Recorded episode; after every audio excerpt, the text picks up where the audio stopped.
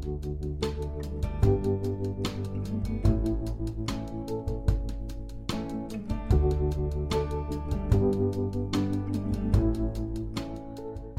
everyone, welcome to FM 343304. This is Ryan reading stories for you. Fishy Lake. The Wright family loves fishing. They head to a nearby lake every weekend. They used to catch a lot of fish. Now they're lucky to end up with two fish altogether. There are other differences at the lake. The water used to be crystal blue. Recently, it started looking a lot greener. It even smells a bit nasty. Mr. Wright is getting worried about it. There's a factory about a mile away from the lake. Mrs. Wright suspects they're responsible for the changes. They're probably dumping their waste in the water, she says.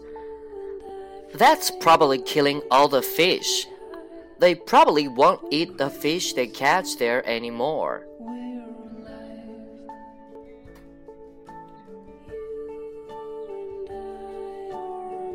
The Wright family loves fishing. They head to a nearby lake every weekend. They used to catch a lot of fish. Now they're lucky to end up with two fish altogether. There are other differences at the lake. The water used to be crystal blue.